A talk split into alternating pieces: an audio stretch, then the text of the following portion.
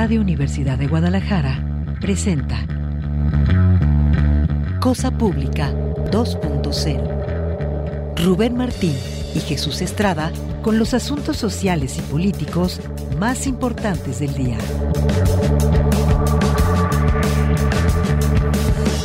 Cosa Pública 2.0.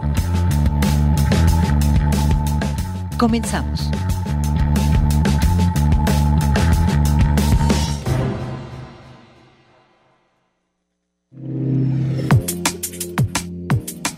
¿Qué tal? Bienvenidos a Cosa Pública 2.0. Muchísimas gracias por estarnos sintonizando, por estarnos acompañando ahora en este espacio donde cada tarde le presentamos una selección de los temas sociales y políticos más relevantes de la agenda informativa, de la agenda periodística, con aquellos temas que nos parece de mayor impacto social compartir con ustedes.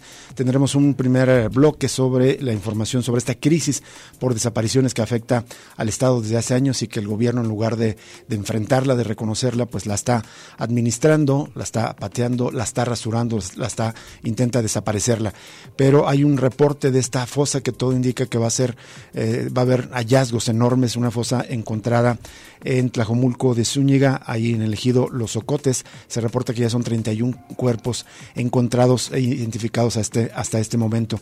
Le vamos a presentar también unas reseñas de movilizaciones que hicieron distintos familiares, entre otros los familiares de los jóvenes desaparecidos en la zona de, de, la zona real, Real del Valle y también pues eh, información nacional porque ya se cumplió un mes de la desaparición de un líder comunitario de Aquila y del de el abogado Ricardo Arturo Lagunes. Hay posicionamientos al respecto también. Hay información sobre violencia machista. Entre otras cosas, pues se disparan las órdenes de protección que solicitan las mujeres violentadas. Hay una nota de nuestra compañera Elizabeth Ortiz con un recuento muy puntual de este asunto, pero también el seguimiento a este hecho que ayer fue denunciado, la supuesta violación de custodias de, Puente Grande. El gobernador habló sobre el tema esta mañana y niega que exista esa, ese hecho. Lo cierto es que no hay denuncias, sin embargo ayer mismo, lo que parece contradecir al gobernador, la Secretaría de Seguridad Pública de Jalisco informó que iba a investigar este mismo caso. Tendremos un par de entrevistas. Eh, esta misma tarde a las 4, a las 4 de la tarde en la Universidad Marista se presenta un libro del periodista Miguel Alejandro Rivera, La vida sin nosotros. Vamos a tener un contacto con él para hablar de este libro. Y también en la segunda parte del programa con Héctor Robledo, integrante de Caracol Urbano, quien forma parte de esta organización, este colectivo de eh, eh, otras eh, organizaciones que están denunciando la situación de gentrificación, de financiarización de la vivienda, el difícil acceso con lo que llama la gira del render. Estos 30 metros o 32 metros cuadrados de una vivienda, pues que es imposible vivir en viviendas de ese tamaño y sin embargo es lo que está ofreciendo en el centro de la ciudad y más adelante vamos a presentar la información que tiene que ver con temas de la ciudad neoliberal y al final le vamos a compartir información de Nicaragua que ha estado pendiente de, de, compartir en otros días y tiene que ver con la expulsión que hizo el presidente de Nicaragua, Daniel Ortega, de varios presos políticos. El menú de temas que tenemos para usted en esta tarde. Antes de los detalles, saludo con mucho gusto a mi compañero Jesús Estrada acá en los micrófonos y Emanuel Candelas en la mesa de controles. En unos minutos más se integra por aquí en la estancia de producción Alejandro Coronado, quien también saludamos. Jesús, ¿cómo estás? ¿Qué tal, Rubén Martín? Un gusto acompañarte, que por cierto en Nicaragua fueron casi 100 personas de estas que fueron liberadas, pero no solo eso, sino que les quitaron la nacionalidad. 200 en realidad. 200, expulsados del país y sin nacionalidad nicaragüense. Y el tema de vivienda es fundamental también el que vamos a hablar con Héctor Robledo rápidamente, solo porque hubo otra declaración polémica, en lo personal me molestó mucho el gobernador Enrique Alfaro esta semana. Según su lógica, la única manera de que la gente vuelva a vivir en el centro es atraídos por espectáculos como el polémico carrusel este de 26 millones de pesos, sin tomar en cuenta, me parece un insulto, la cantidad de personas que están, pues estamos buscando vivienda accesible, digna y a buen precio que no hay. Eso es la razón por la que se despuebla el centro, no es porque no haya espectáculos como ese, sino porque no hay precios acordes al ingreso de la mayoría de la población. Sí, lo que están haciendo es pues que vuelva la gente al centro, la vida económica, pero sin facilitar una política eh, activa del gobierno del estado para que las personas tengan una vivienda digna a un precio eh, accesible en las zonas céntricas de la ciudad, es lo que no estamos viendo. Vamos a esta primera nota. El fiscal de Jalisco, Luis Joaquín Méndez Ruiz, informó que los restos humanos encontrados durante el último mes en la fosa clandestina del ejido Los Ocotes del municipio de Tlajomulco de Zúñiga corresponden a cuando menos 31 personas fallecidas sin identificar. En total, hasta el momento han sido recuperados cuando menos 85 bolsas plásticas con restos humanos y luego del proceso de recomposición de los cuerpos es que se conoce a cuántas víctimas corresponderían. Pero los trabajos no han terminado. podríamos estar ante una de las fosas más grandes encontradas en Jalisco en los últimos años.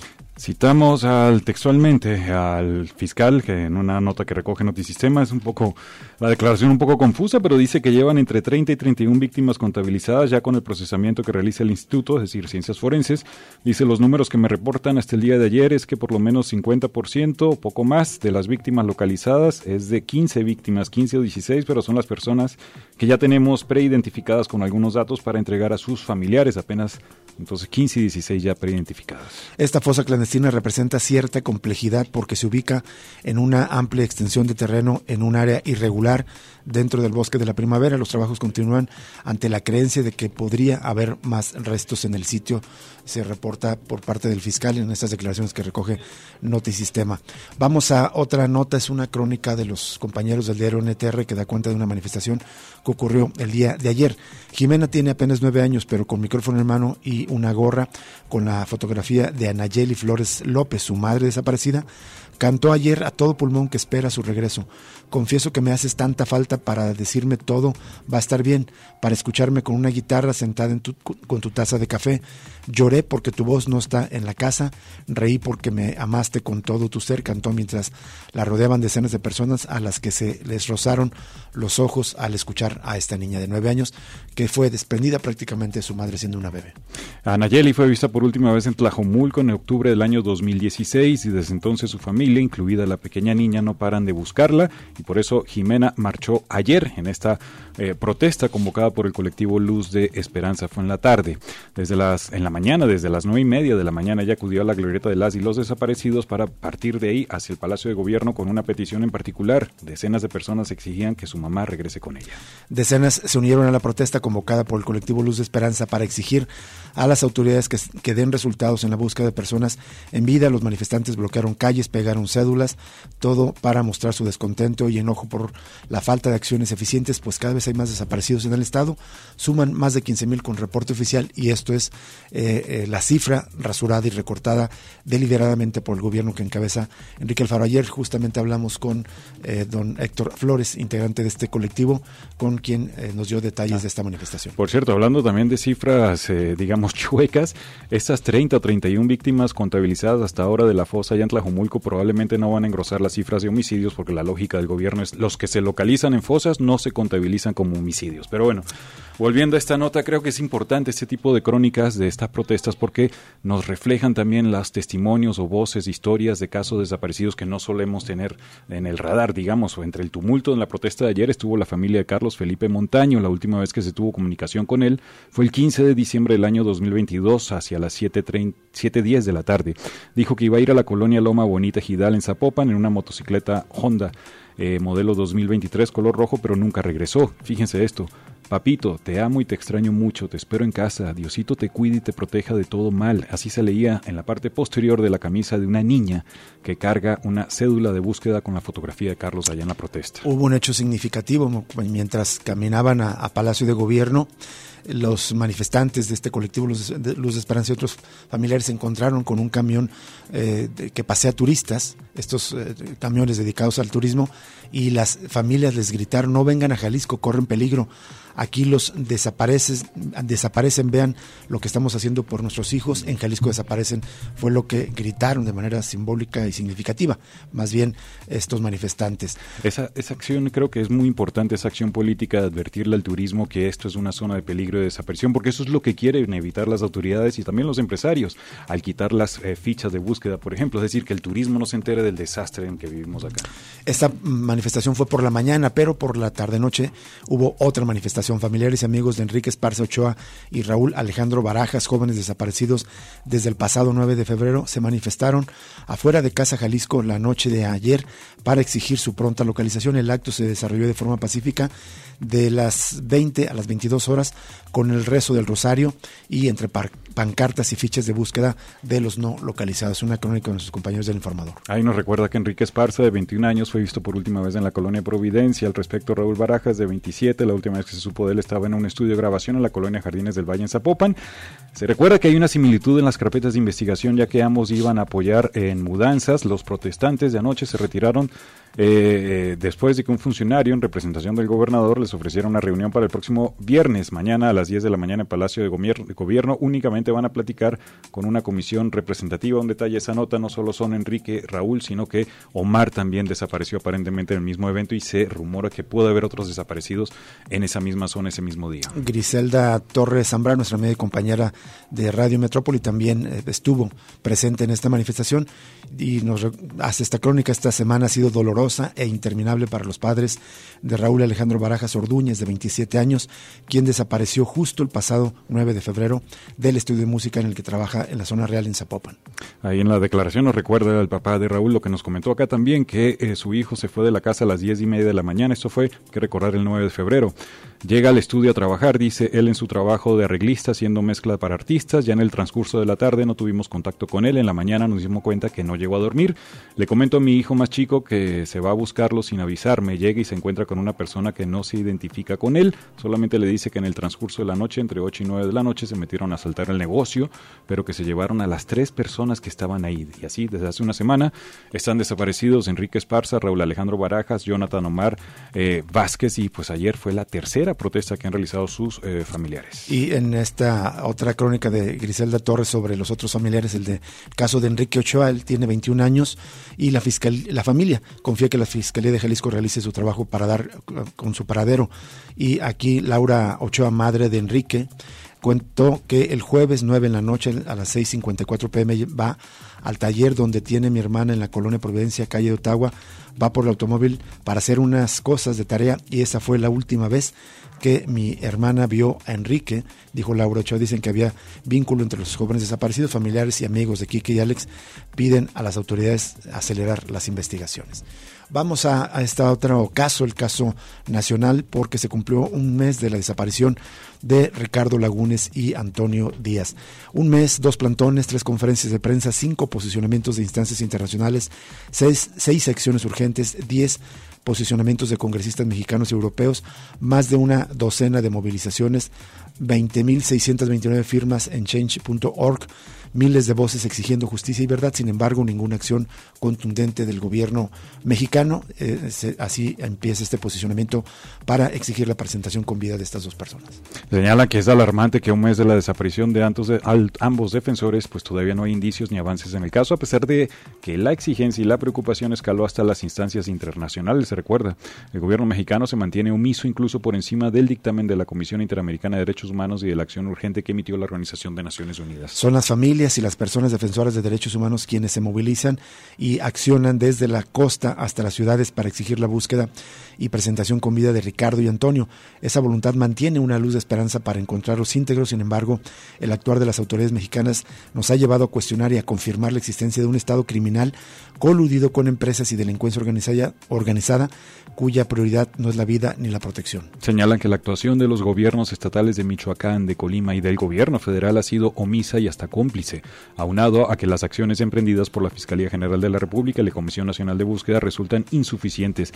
Dice, es imprescindible emprender acciones de investigación sobre el rol de la Guardia Nacional y del Ejército presentes en la zona de la desaparición, así como a los distintos grupos armados que inciden en la región. Resulta urgente, dice, atender con seriedad las denuncias previas sobre amenazas dirigidas a los defensores por parte de miembros de la empresa Ternium, la minera. Eh, eh, ya lo habíamos comentado este contexto de, de, dónde y en qué contexto ocurren las desapariciones por las presiones grandísimas, incluso las amenazas, de acuerdo a un reportaje de nuestra compañera Analí Luño, que recogió testimonios de comuneros de Aquila, que escucharon eh, y, atestiguaron las amenazas de representantes de la empresa Ternium en contra del abogado y de Antonio, Antonio Díaz.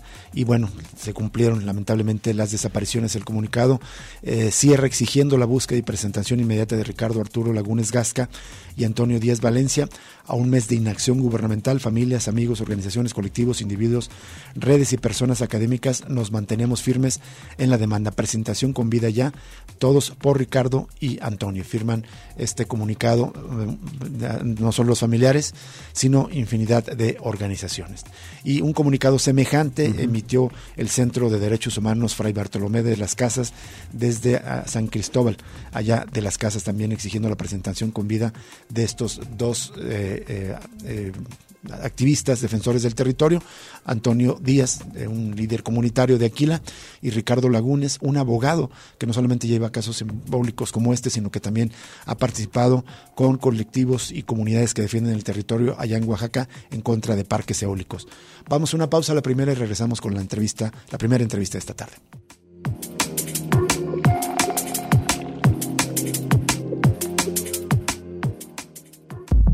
Cosa Pública 2.0 se enriquece con tu opinión. Llámanos al 3134 2222, extensiones 12801, 12802 y 12803. Regresamos en unos momentos.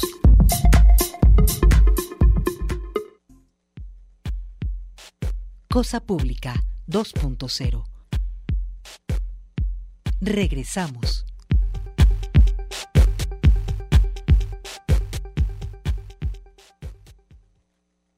Thank you. Seguimos en Cosa Pública 2.0. Muchas gracias por permanecer en sintonía aquí en Radio Universidad de Guadalajara. Y vamos a línea telefónica para agradecer enormemente a Miguel Alejandro Rivera, un colega periodista, quien está aquí en Guadalajara para presentar su libro, La vida sin nosotros, la desaparición de personas en México, Chile, Argentina y el, Kurdistán, voces de víctimas y especialistas. Una gran panorámica. Uno puede verlo en el índice en este libro de más de 340 páginas que se presenta hoy a las 4 de la tarde, así que todavía tiene tiempo de asistir. Miguel Alejandro, muy buenas tardes. Te saluda Rubén Martín. Hola, ¿qué tal Rubén? Eh, muchas gracias a ti, al contrario, por el espacio, con tu querida audiencia. Y efectivamente aquí vamos a estar hoy a las órdenes presentando el libro que tú bien mencionabas. Con mucho gusto de estar acá en, tierras eh.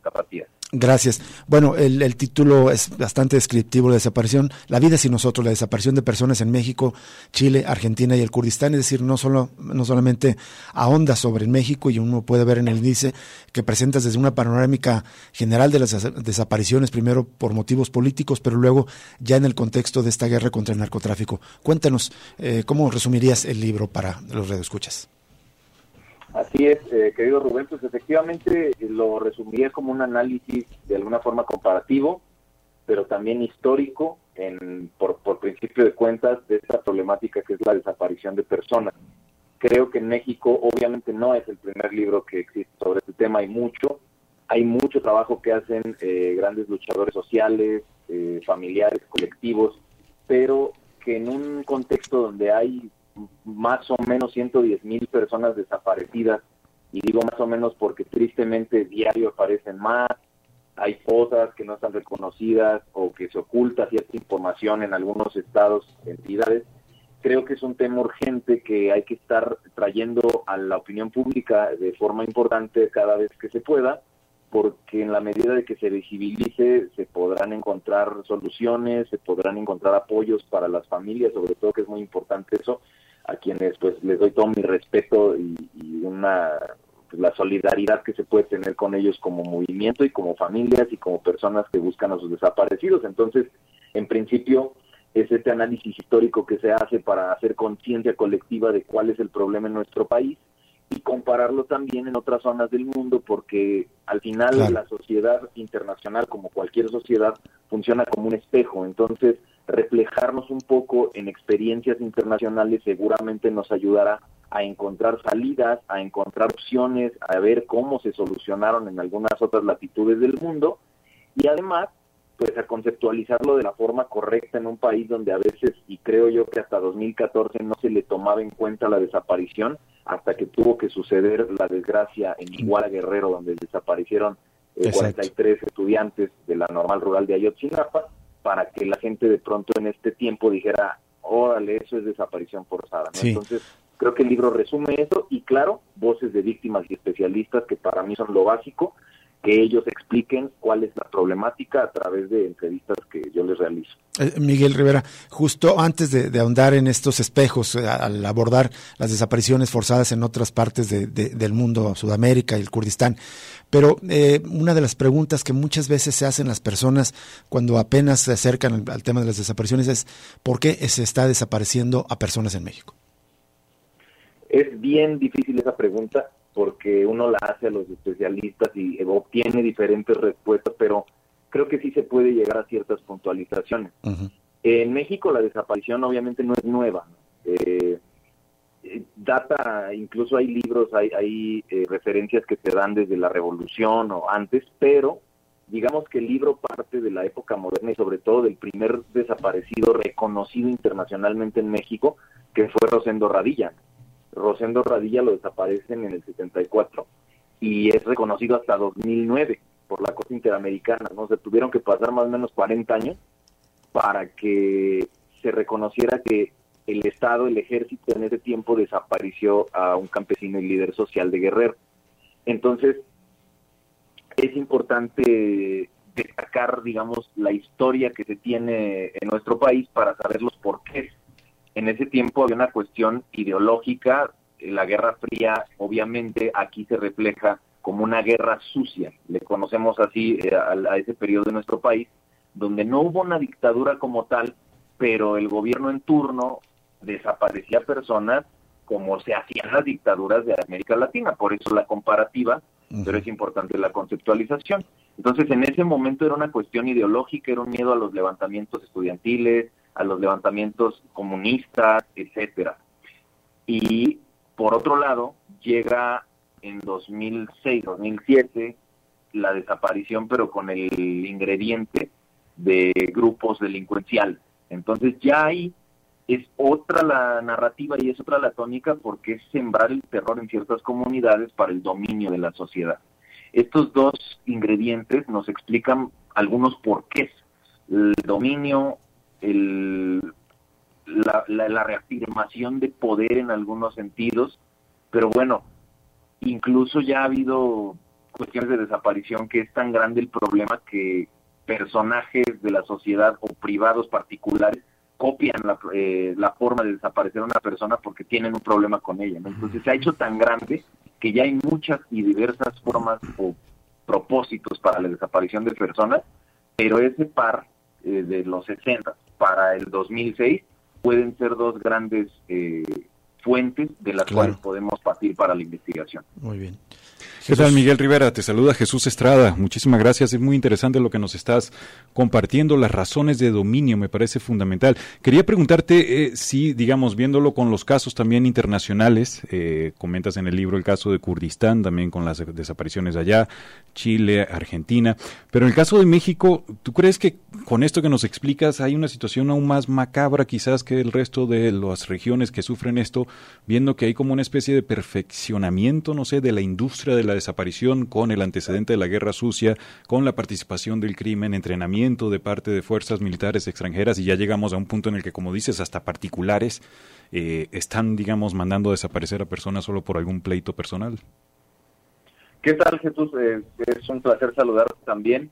Y efectivamente, mira, por eso también la importancia de comparar eh, tanto la experiencia de Sudamérica como la experiencia de México, porque el concepto es importante el concepto de desaparecido. En Sudamérica, decir desaparecido es una palabra no prohibida, pero sí casi altisonante, ¿no? O sea, ¿por qué? Porque tanto en Chile, en Argentina, en estos casos que yo estoy comparando, se vivió una dictadura como tal, abierta, que con la desaparición de personas eh, buscaban esta, este shock en la sociedad justo para que no se acercaran al comunismo. Era como lo dicen eh, Elizabeth Noel Newman en la doctrina del shock, Milton Friedman, su doctrina económica trataba eso, de imponer el occidentalismo y el neoliberalismo eh, en ese tiempo naciente a partir del miedo de decir, como en Chile, tú votaste por, en este caso, Salvador Allende, que es comunista abiertamente, y votaste por él, esto te pasó, vuelve a hacerlo. Y vemos que en Chile mucho tiempo se privatizaron muchas industrias que por casi tradición en América Latina eran públicas, ¿no? o incluso las pensiones, la educación. Entonces, eso es importante para tener en cuenta el concepto de desaparecido en Sudamérica. Para ellos es algo pesado. Pero hasta 2014, creo yo, en México no había un tema tan fuerte con los desaparecidos porque mediáticamente era como, sí, sucede y es el crimen, pero no se explicaba lo que salió a la luz que, a ver, en la cuestión de Iguala hubo autoridades involucradas. Y entonces de pronto se empieza a investigar y periodistas, defensores de derechos humanos denuncian y dicen es que esto no es la primera vez, las autoridades han estado involucradas mucho tiempo y empieza a salir este concepto apenas, que creo que hay mucha gente que lo ha trabajado desde hace mucho tiempo, pero socialmente no lo teníamos abordado. Entonces, desde ahí viene esta parte importante de, la comparativa y como tú dices, de lo macabro que puede ser en nuestro país, porque ante una guerra sucia, que solo fue un periodo y no fue una dictadura abiertamente, pues todo se veló y entonces no quedó claro quién desaparecía, si sí o si no, tan solo los números de la matanza del 2 de octubre, los números oficiales son 36 personas más o menos que desaparecieron, contra 300 que denuncian, 400 los movimientos y los activistas de ese tiempo. Entonces ahí lo difícil en nuestro país y lo importante de primero conceptualizarlo. Así es. Eh, Miguel, eh, abordas también las desapariciones en Kurdistán. Es, conocemos evidentemente más las desapariciones en las dictaduras de, del continente sur, pero poco del Kurdistán. ¿Por qué te interesó también eh, contar y qué es lo que encuentras con las desapariciones en Kurdistán? Fíjate que e, esa parte es muy importante para mí porque la parte del Kurdistán fue la que me dio la idea de cómo abordar el tema. Porque el Kurdistán, como bien sabemos, pues es una zona en Medio Oriente que está dividida en Turquía, está dividida en Irak, Irán y Siria. Y no son un país, no son un estado, pero sí son una nación que busca un reconocimiento territorial, eh, que busca un reconocimiento del concierto internacional. Entonces, al interesarme yo por estos temas, eh, en la carrera que tengo, también eh, estudié relaciones internacionales, me interesaba bastante eh, abordar algún tema del Kurdistán, del Saharaui, y al buscar literatura sobre ello, encuentro un movimiento que se llama Madres por la Paz, donde nos explica que las mamás del Kurdistán, de los, de los guerrilleros kurdos y de los militares turcos, que son rivales, cuando algunos desaparecen, ellas tienen un movimiento conjunto que ellas se unen a buscarlos. O sea, en vida sus hijos son rivales, pero cuando llegan a desaparecer, se unen para buscar a los hijos. Entonces, cuando yo leí eso, se me hizo tremendamente fuerte, pero encontré que en México, claro que también hay mamás que están en su lucha. Entonces, el libro, gran parte de su narrativa son entrevistas a mamás de personas desaparecidas, porque creo que son quienes nunca dejan de buscar, ¿no? O sea, una mamá no se cansa y es lo que me di cuenta en el libro. Una mamá siempre va a buscar, siempre va a tener la esperanza, siempre va a estar ahí y es totalmente desgarrador e importante darles un poco el foro para dar a conocer estos temas y también generar empatía en la sociedad. Entonces, el tema del Kurdistán me pareció importante porque fue el que le dio línea al libro, ¿no? Que, que era buscar a las mamás y además también abordar un problema de desaparición de personas y de una cultura completa, ¿no? Que son los kurdos. Así es. Bien, eh, Miguel, te agradecemos enormemente que nos hayas tomado esta llamada y damos las coordenadas. Se presenta justo dentro de media hora, ¿no? Eh, a las 4 de la tarde en la Universidad Marista, que está por aquí, vi el domicilio, en la colonia Loma Bonita, la calle Marcelino Champañat, 2981. Te acompaña César Pérez Verónica y dos madres también, eh, Miguel. Sí, eh, Rosario Cervantes, que va a estar ahí con nosotros, a quien también agradezco muchísimo eh, todo el apoyo, a César, obviamente, todo, todo el apoyo que es invaluable de verdad por lo que han hecho para difundir este mensaje. Y sobre todo, comentarles rápidamente, el libro es gratuito. el libro se trabajó con la Brigada para Leer en Libertad. Cualquiera de los escuchas lo puede descargar de la página de la Brigada para Leer en Libertad. En su buscador de confianza pueden poner La vida sin nosotros, Miguel Alejandro Rivera, o La vida sin nosotros, Brigada para Leer en Libertad, y lo van a poder descargar totalmente gratis. O en mi Twitter, arroba Miguel Ale Rivera, Instagram también, ahí siempre estoy posteando sobre el libro, ahí lo pueden descargar y ojalá que sigamos haciendo conciencia sobre el tema. Es así, sin segura duda, es muy importante. Y nosotros en nuestras redes sociales compartimos el link para descargar el libro para las personas interesadas. Muchas gracias, Miguel Alejandro Rivera. Buena tarde. Gracias a ustedes. Hasta luego. Hasta luego. Pues está este libro a disposición de todos. Que es impresionante lo que comenta, importante el detalle también de desaparición entre particulares por líos personales. Hay que recordar que según el gobernador, ellos analizan y dicen, ah, ya, pues este desaparecido o homicidio tiene características de crimen organizado, se va al archivo de casos de crimen organizado. No, hay una cuestión terrible, está extendida esta terrible práctica en todos los niveles. Bueno, nos vamos a una pausa y regresamos con la segunda entrevista de esta tarde.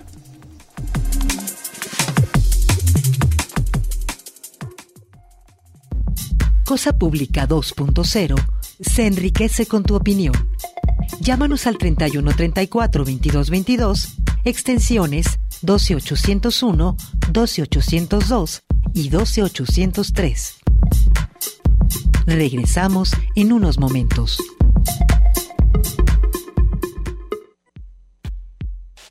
Cosa Pública 2.0. Regresamos.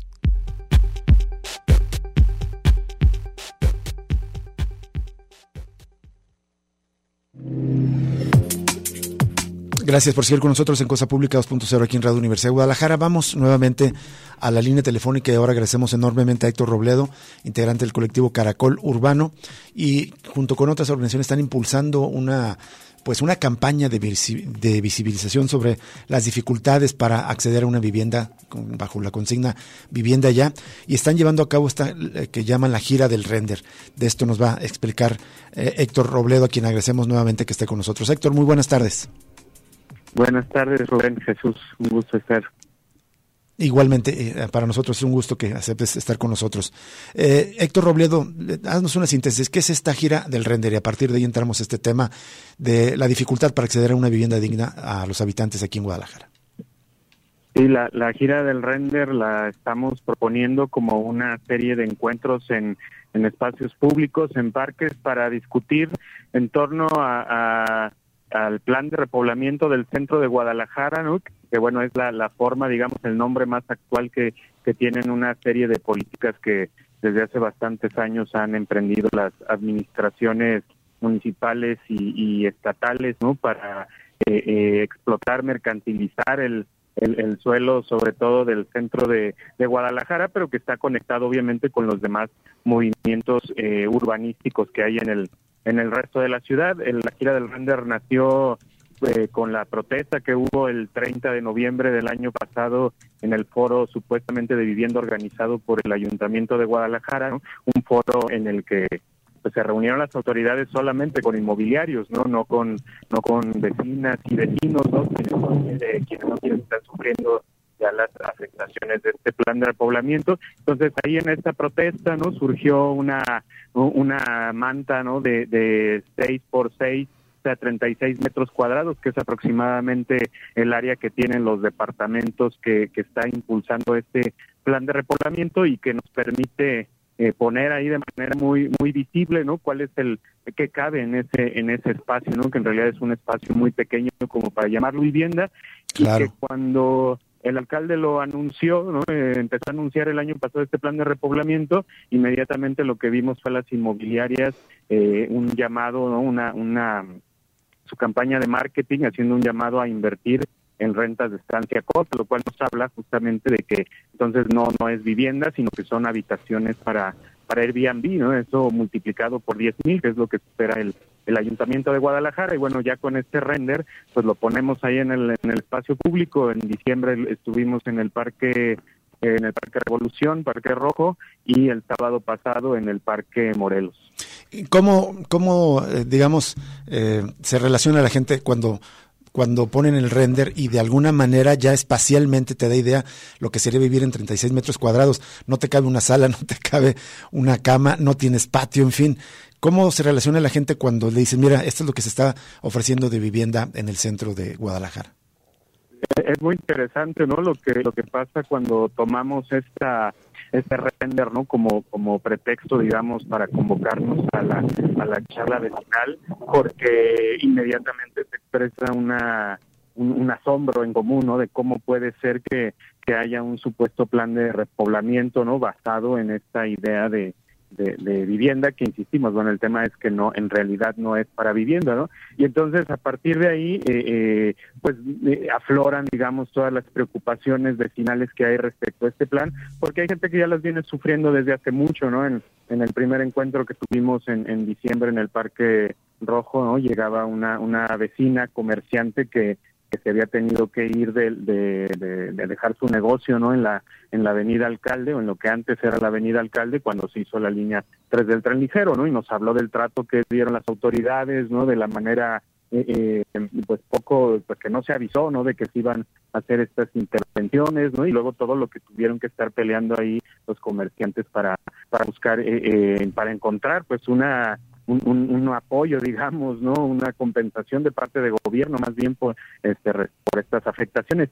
Y, lo mismo, pues, nos dicen otras personas de alcalde Barranquitas, ¿no? Que, que les construyeron ya un edificio ahí de, de, de 20 torres, ¿no? Y todo esto, pues obviamente, de este plan, pues que se va vendiendo como renovación de espacios públicos, nueva infraestructura, pero que en realidad es infraestructura que, que, que se hace para que la capitalicen los nuevos desarrollos inmobiliarios, ¿no? Entonces, bueno, salen muchas experiencias, ¿no? Esa es, digamos, la manera de relacionarse con, con este render, ¿no? Que, que empezamos a ver todas las afectaciones que produce esta estrategia urbanística.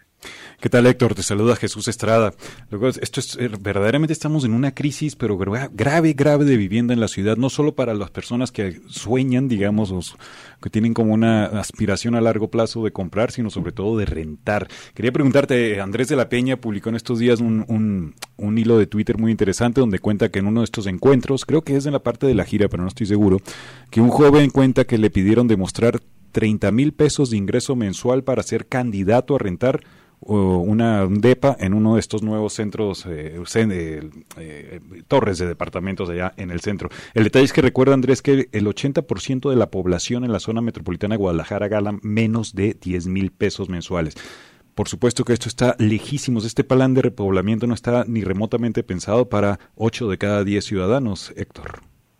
Sí, no, está, está fuera de toda proporción ¿no? respecto a la, posibilidad de, de verdad poder habitar de tener una vivienda digna en el centro, ¿no? Que todavía escuchamos el otro día al, alcalde, al gobernador Alfaro en la inauguración del carrusel este, ¿no? Y en la fiesta esta de festival este de G de Luz, eh, decir que están haciendo estos estos shows, ¿no? Para atraer más gente, ¿no? E, e, eso es totalmente irreal, ¿no? Por las razones que, que tú estás comentando, ¿no? Eh, eh, los sueldos, ¿no? Eh, que hay en la ciudad de Guadalajara, las, las posibilidades de, de, trabajo que hay en la ciudad de Guadalajara, no dan, por supuesto, para un departamento de un millón y medio en, en el centro de la ciudad, que, que en realidad no van a costar eso, van a costar más, porque los que cuesten un millón y medio van a ser comprados, como hemos visto que pasa en muchas ciudades del mundo, van a ser comprados en bloque por, por estos fondos buitre, ¿no? Por las grandes empresas inmobiliarias, ¿no? Y, y, entonces en realidad eso, quien quiera creer eso va a ser mucho más caro, ¿no?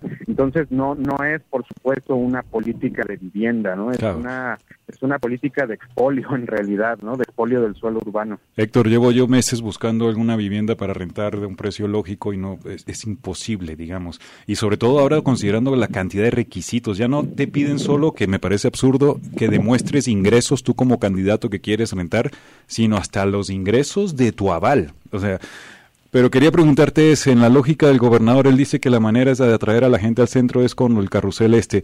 ¿Se debería aplicar políticas aquí firmes? Héctor Robledo, ¿se puede establecer un tope a los precios de las rentas o de las ventas de vivienda, más allá de la lógica del libre mercado?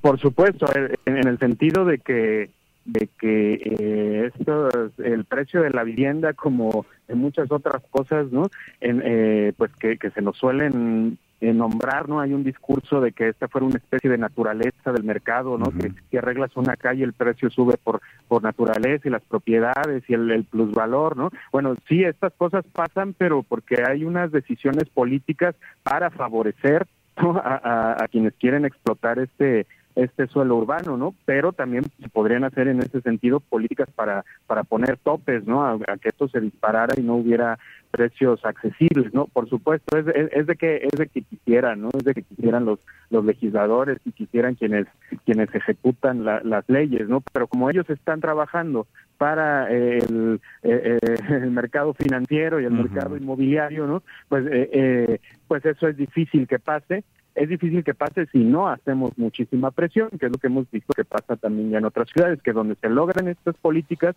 es porque lo logran logran eso con los movimientos vecinales, con la presión, y eso es lo que estamos intentando gestar, ¿no? Digamos, en esta gira del render y en estos encuentros vecinales, vamos poniendo en común las afectaciones, ¿no? La, los análisis, lo que hemos visto en, en, nuestro entorno, lo que nos está pasando, y de ahí vamos, vamos tejiendo estas, estas estrategias vecinales.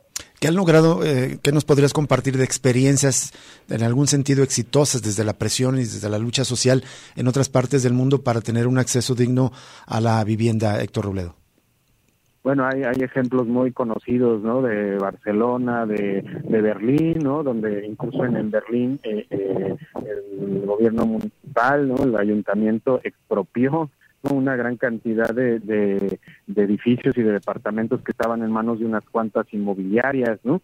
Eso parece algo muy lejano aquí, ¿no? Este, porque aparte nos, nos encontramos con pues con una política que es de crimen organizado, ¿no? En la que pues está eso que, que, llamamos crimen organizado, pues en realidad proviene desde las propias instituciones estatales y se organiza desde ahí, ¿no? Entonces suena más, suena algo lejano, suena algo difícil, pero algo tenemos que, algo tiene que pasar, ¿no? Porque no nos podemos quedar ya con las con, las, con los brazos cruzados, ¿no? Y, y, algo que vemos muy importante también este proceso, ¿no? Y bueno, yo personalmente para mí me, me remiten mucho a estos llamados que, han hecho organizaciones como el Consejo Indígena de Gobierno, ¿no? Y tantos y tantos pueblos en, en lucha, ¿no? Que, estos procesos en realidad son primero para transformarnos, ¿no? Para transformarnos como vecinos, como personas que vivimos en esta ciudad, eh, eh, en el acto mismo de, de, organizarnos, ¿no? y, y ver que pues entre nosotros también hay unas relaciones capitalistas, ¿no? Que son las que nos impiden llevar los movimientos más adelante. Y me refiero a que continuamente en reuniones vecinales escuchamos un, un desprecio por las personas que viven en situación de calle y, y, empezamos hablando de que el problema son los nuevos edificios y terminamos hablando o se terminan escuchando voces, ¿no? De que el problema son los indigentes, ¿no? Y esto no puede ser, ¿no? Esto no puede ser y eso es algo que también estamos discutiendo en esta gira del render, ¿no? O sea, ¿quiénes realmente están causando el despojo, no? Pues son los desarrolladores inmobiliarios junto con los gobiernos estatal y, municipal, ¿no? Y, y, no podemos pensar que son las personas más vulnerables, ¿no? Que están en una situación, ¿no? De ser vulnerables en, en, la calle, ¿no? Si la gente se siente segura viviendo en la calle, ¿no? Que es lo que decía, nos decía el otro día el superintendente del centro de Guadalajara, ¿no? Que, los, que ellos habían encuestado a la gente en situación de calle y que ellos mismos decían que pues, parecía seguro. Pues eso está muy bien, ¿no? Y que porque la gente les daba dinero, pues eso está muy bien, quiere decir que hay barrios solidarios en el centro, sí, que, que los espacios están aún habitados y no abandonados como les encanta estar cacareando, ¿no? Desde, desde gobierno para justificar este este plan, ¿no? Entonces, eh, si estas personas se sienten ahí seguras, ¿no? Pues nosotros, eso está muy bien, y si el barrio es solidario, pues eso es lo que nos va a mantener como, como barrios, ¿no? Entonces, eso es otra de las cosas muy importantes que hemos discutido en la, en la gira del render. Mm. Oye, Héctor, una duda también, así como hemos visto preguntarte, en, en algunos casos de lucha por el territorio, sobre todo rurales, eh, de que suele haber, digamos, división por parte de las autoridades a los movimientos, Está ocurriendo algo similar, pero acá en la ciudad en cuanto a vecinos, en algunas colonias han notado si hay algunos vecinos que más bien parecen emisarios de los gobiernos en turno que estén, digamos, en los grupos de WhatsApp o chats o incluso en estas reuniones presenciales, eh, pues tratando de mantener la línea de defensa de las acciones de gobierno. Por supuesto, Jesús, esto es una, una constante también, ¿no?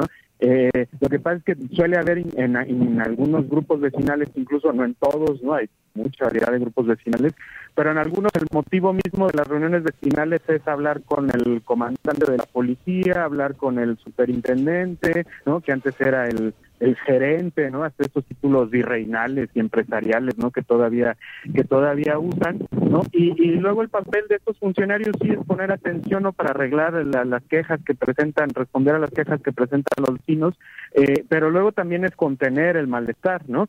Y, y esto también y, algo que también hemos visto es que omiten información, ¿no? Por ejemplo, omiten que hay un plan de repoblamiento y que no son edificios aislados los que se están haciendo, ¿no? Entonces eh, por ahí por ahí empieza, ¿no? Y, y, y, la división viene de muchas partes, hay que decirlo también, ¿no? También hemos visto sí que la Federación de Estudiantes, la FEU, ¿no? Luego es muy solidaria con el grupo, algunos grupos vecinales, pero luego también eso causa división con otros grupos vecinales, ¿no? O mueven los intereses a cierto lugar. Entonces, sí, son los agentes municipales, estatales, ¿no? De diferentes niveles, pero también hay, hay otros actores que jalan para otros intereses políticos. ¿no? Así es.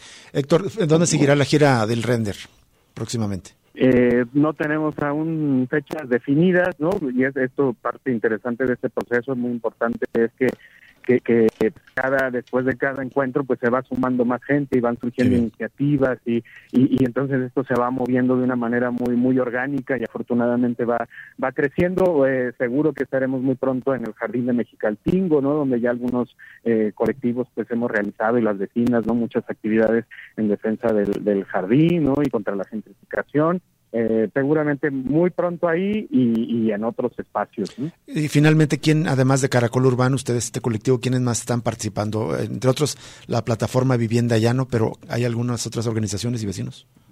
Pues mira, Rubén, a mí hay una frase que me gusta mucho este del, del comité invisible, ¿no? Que, que, dice que ahí donde hay organización sobran las organizaciones, ¿no? Perfecto. Entonces, este, somos vecinos que nos convocamos, ¿no? Y que nos vamos moviendo orgánicamente. Entonces, no, no, no es que hay, no es que haya colectivos, ¿no? Vamos, somos personas vecinas de la ciudad que vamos coincidiendo y nos vamos articulando en diferentes acciones. Muy bien, seguiremos en contacto sin lugar a dudas, Héctor Robledo. Muchísimas gracias.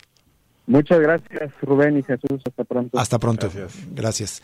Y pues hay que recordar que las intenciones de, de, los gobiernos, de la mano, impulsados del capital inmobiliario, finalmente son uno mismo, ¿no? Son los mismos intereses, el gobierno y el capital inmobiliario, unos financiando campañas eh, o engordando los bolsillos de algunos servidores públicos, de algunos, de algunos políticos profesionales.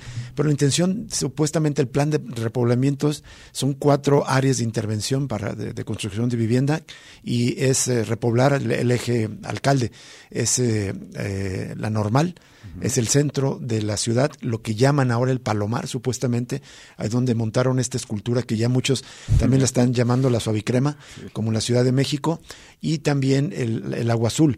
Pero son viviendas de 3 millones de pesos o más. ¿Quién va a acceder a ellos? Una minoría, en todo caso, no es una política de vivienda para los menos. Y hay que recordar la frase despectiva del presidente municipal de Guadalajara que, dijo, pues, ¿qué quieren? Que trabajen más, o sea, o que quieren algo sin trabajar eso fue lo peor. nadie, nadie estaba proponiendo absolutamente eso. Es una, una visión literalmente clasista, empresarial, eh, eh, al, al, mencionar esas, esas palabras, al expresar esa frase del presidente municipal de Guadalajara. Mira, en los últimos meses he visto varios anuncios de departamentos nuevos a la renta en la zona del barrio San Carlos, allá cerca del Agua Azul. Son torres de estas nuevas.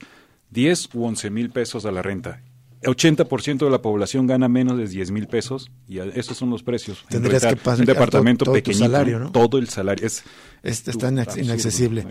Eh, terrible. Bueno, y, y, dice que quieren que, que les demos sin trabajar. No, lo que queremos es que hagan políticas públicas que sean accesibles para que la gente tenga vivienda digna, como en otros países, topar lo, lo que tienes que pagar de, digamos, de una hipoteca a una proporción de tu salario sea eh, si ganas 80 mil, si ganas 40 mil, si ganas 10 mil, paga el 25% y eso es una política, digamos, probablemente que se acerque más a una política equitativa, pero no existe eso en este momento y como dice Héctor, pues se tiene que conseguir luchando y organizándose.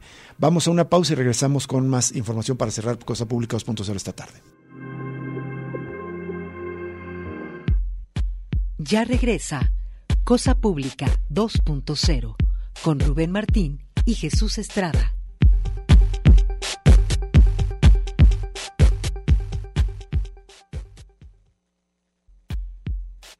Cosa Pública 2.0. Regresamos.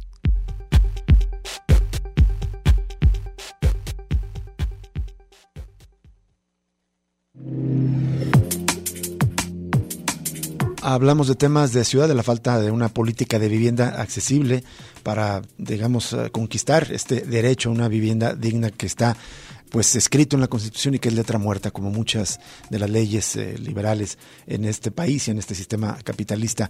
Pero bueno, hay más información, solamente como titulares, porque ya nos quedan pocos minutos, pero una protesta de vecinos de las zonas aledañas, se llama Real del Valle, ahí en Tlajumulco, por Avenida del Jón, justo ahora que, que se presume que se inauguró con bombo y platillo el, el paso desnivel de, por la vía del tren por la Avenida Adolf Horn como parte de las obras complementarias para la línea 4 del tren ligero, resulta que los vecinos dicen que eso le está provocando embotellamiento, le está causando molestias y, más tiempo para salir de sus fraccionamientos, para ir a sus trabajos, a las escuelas, a las tareas que tienen que llevar a cabo, pero la protesta que llevaron a cabo esta mañana fue disuelta con antimotines cada vez otra vez el sello de Enrique Alfaro. Es como había una, una, un evento del gobernador Enrique Alfaro, se manda a los antimotines a disolver a quienes protestaron en este lugar. Que por cierto, bueno, ahí le dejamos la nota que hay problemas también, hay inconformidad de parte de ciclistas eh, por el tema de la ciclovía que incluye esta obra. En otra cuestión también hay otro punto de conflicto y en este caso son vecinos defendiendo los árboles allá cerca del periférico, colonias zapopanas aledañas que consiguieron una suspensión provisional dentro de un juicio que frena la de árboles para la construcción de las laterales del periférico, en concreto del tramo entre Mariano Otero y López Mateos. Y bueno, en más información relacionada, una nota de nuestra compañera Elizabeth Ortiz, eh, una consejera de Morena en Zapopan, Marisela Mesa, denunció formalmente al presidente municipal, Juan José Frangi, ante Fiscalía Especializada en el Combate a la Corrupción por su actuación en el desarrollo de las villas panamericanas. Lo acusa de no hacer lo suficiente para detener este desarrollo inmobiliario. Bueno, y antes de irnos, solamente no vamos a a dejar de pasar esta nota que le anunciamos de nuestra compañera Elizabeth Ortiz también. Un año antes de la pandemia fueron emitidas siete órdenes de protección a mujeres en promedio diario. Para 2022 el número se disparó a 17 por día de acuerdo con una solicitud de información que respondió la Fiscalía Estatal de Jalisco, es decir, que la cifra aumentó de 2.784 a 6.344 en solamente cuatro años para un aumento de 127%. Dejamos la nota completa en nuestras redes sociales sobre este aumento y también, bueno, la nota de el caso del juicio contra García Luna, que ya ayer se presentaron los argumentos tanto de la Fiscalía, finales ya, como de parte de la defensa, y estamos a partir de hoy en el periodo de deliberación del jurado. Exactamente.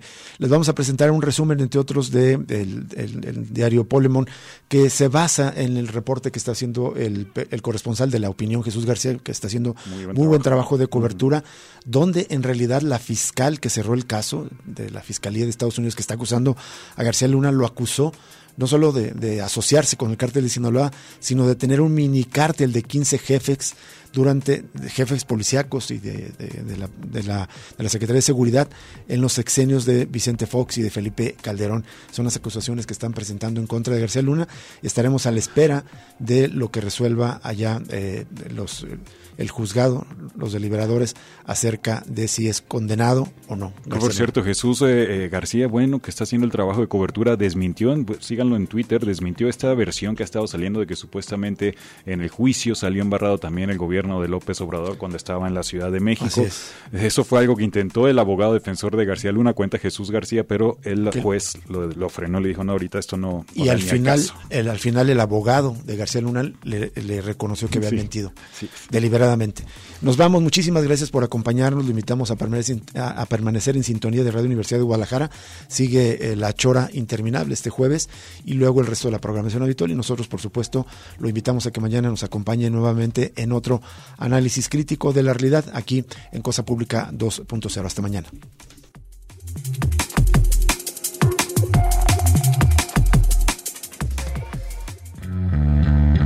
Radio Universidad de Guadalajara presentó Cosa Pública 2.0. Rubén Martín y Jesús Estrada con el análisis crítico de la actualidad. Cosa Pública 2.0. Gracias por escucharnos.